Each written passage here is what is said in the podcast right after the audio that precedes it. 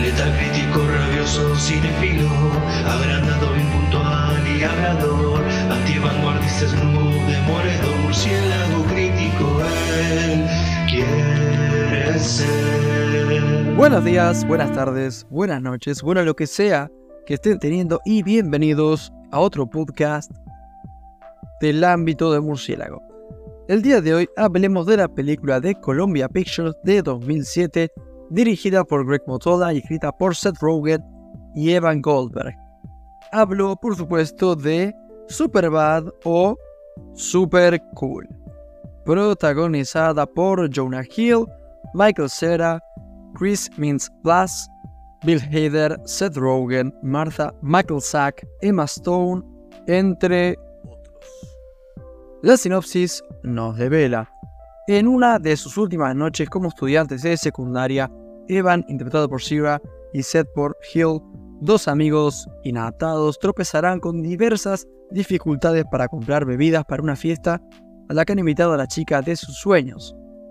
En su peripecia les acompañará el indescriptible McLovin, interpretado por Vince Plus, otro inadaptado que acaba de comprarse un carnet falso para que le sirva de salvoconducto en la compra de alcohol. Muy bien, ¿cuáles eran mis expectativas con esta película? La verdad eran moderadas, pero quizá tirando para altas, ¿no? ¿Por qué?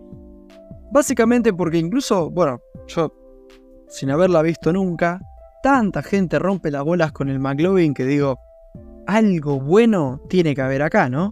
La película que aparente todo el mundo vio y bueno, yo tampoco que me quiera quedar afuera. ¿Qué esperaba yo puntualmente de esta peli? Eh, la verdad, que sea una loca comedia juvenil, nada más. Por lo que ahora nos toca plantearnos lo siguiente. Super cool. ¿Tiene acaso algo especial o realmente no se entiende su popularidad? ¿Es un personaje bien y el resto de la peli mala o no se habla lo suficiente del total de la cinta? ¿Es una película recomendable? Vamos a averiguarlo.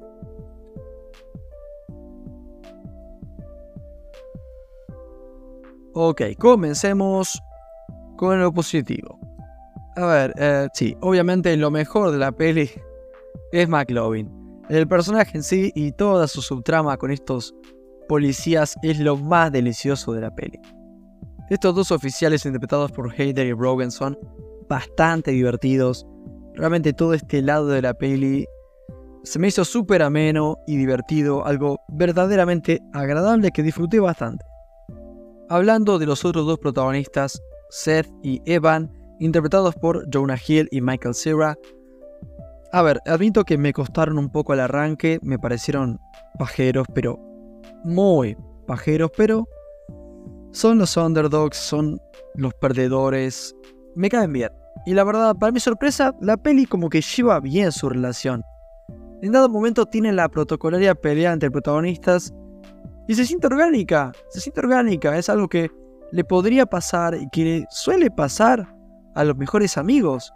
O sea que, bueno, esto no deja de ser una coming of age story. Sí, realmente es una subtrama bonita, eh, en espíritu realmente. Tratan con respeto y sin complejo lo que es la amistad. Y creo que al final del día la película es acerca de la, de la identidad y el crecer. Super cool. Ah, y el final de estos personajes realmente me pareció realmente bueno. Me, gustó el final, el cierre del arco de estos dos. Y más allá de esta linda relación de amistad, la peli tiene un elemento más que le aporta sustancia. Y es un mensaje bastante extraño, y digo extraño por lo inusual que es para su género. Tiene que ver con el alcohol, y bueno, si ven la peli me entenderán, esta piola no quiero arruinar sorpresas de ninguna manera. Pasando a lo negativo, admito que al arranque de la peli dije, pucha, como que no me está matando mucho esto, no estoy, eh, digamos, eh, estando de acuerdo con, con, la mayoría que ama esta película. Y bueno, ya me estaba rascando la cabeza, ¿no? Creyendo que justamente la peli iba a ser disfrutar del personaje McLovin, pero padeciendo un poco todo lo demás. Ya que habían diálogos y conversaciones que se sentían como algo intrascendentes. Se me viene a la cabeza una, una escena de dibujos de Pito que se siente más como algo que verdaderamente les pasó a los guionistas y lo quisieron poner como anécdota, que algo que a nivel película si, si viese, ¿no? Termina entorpeciendo.